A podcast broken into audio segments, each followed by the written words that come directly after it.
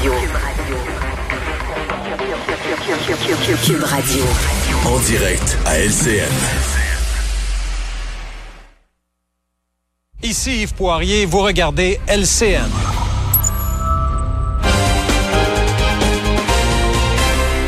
C'est le moment de retrouver Dany Saint-Pierre à Cube Radio. Bonjour Dany. Salut.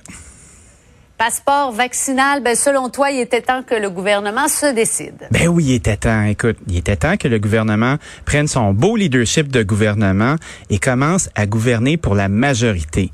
Parce que depuis le début, on essaie de préserver certains groupes, d'essayer de faire tenir ça avec de la broche puis du duct tape, puis de dire ok, comment on peut faire plaisir à tout le monde, écouter les libertés de chacun, écouter les récriminations, les revendications.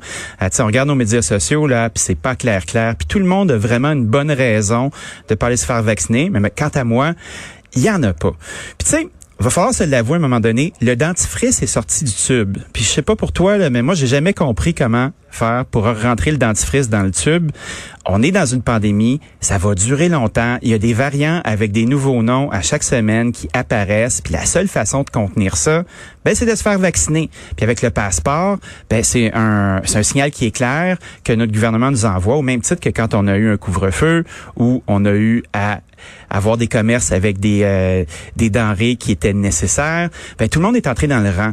Là comme commerçant, moi parce que tu sais j'ai quelques commerces, je me voyais bien mal arriver puis dire à mes, clients "Ah toi tu peux rentrer, toi tu peux pas rentrer."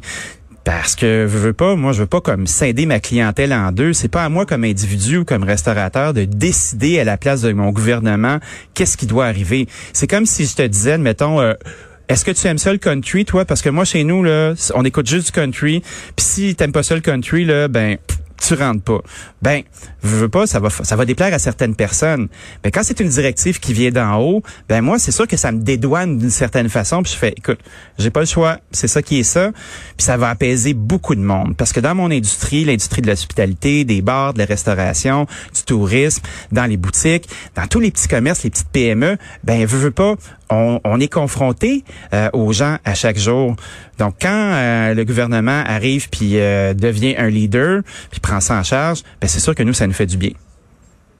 D'autant plus que toi, t'es pas très, euh, est-ce que je peux le dire comme ça, optimiste pour la suite avec le virus? Ben, je pense pas que je suis le seul. Tu sais, on regarde ce qui se passe partout dans le monde. C'est pas, c'est pas évident. On n'a pas fini. Tu sais, on doit remettre notre masque. Euh, on, on doit considérer qu'il y a des, des variants qui vont être encore plus violents.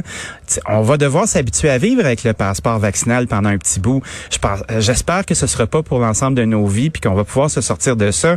Puis on parle de retrouver une vie normale. Mais tu sais, force est d'admettre que c'est là, ça s'en va pas, ça s'améliore pas. Donc, est-ce qu'on va continuer à vivre sur pause? Sais, on, on, parle beaucoup de scepticisme aussi euh, avec euh, est-ce que le passeport vaccinal, on va pouvoir tricher ou pas? Tu souvent, on a des discussions ici quant à l'ouverture des frontières où des, des gens doublement vaccinés pourraient traverser la frontière et revenir par ici.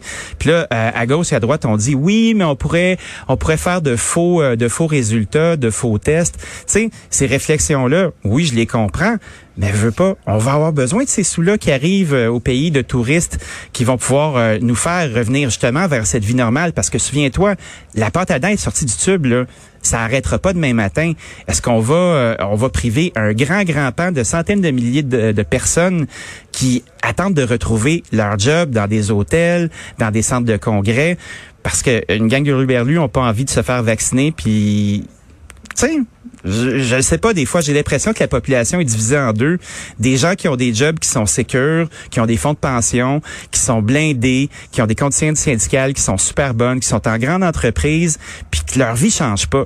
Puis après ça, il y a une autre partie de la population qui vit à la petite semaine, qui sont dans des petites entreprises, qui font partie euh, des quartiers, qui sont locataires, qui ont une couverture sociale qui est minimale, qui ont pu profiter de la PCRE, puis tant mieux pour eux parce que Christy, c'est pas mal la seule affaire qu'ils ont.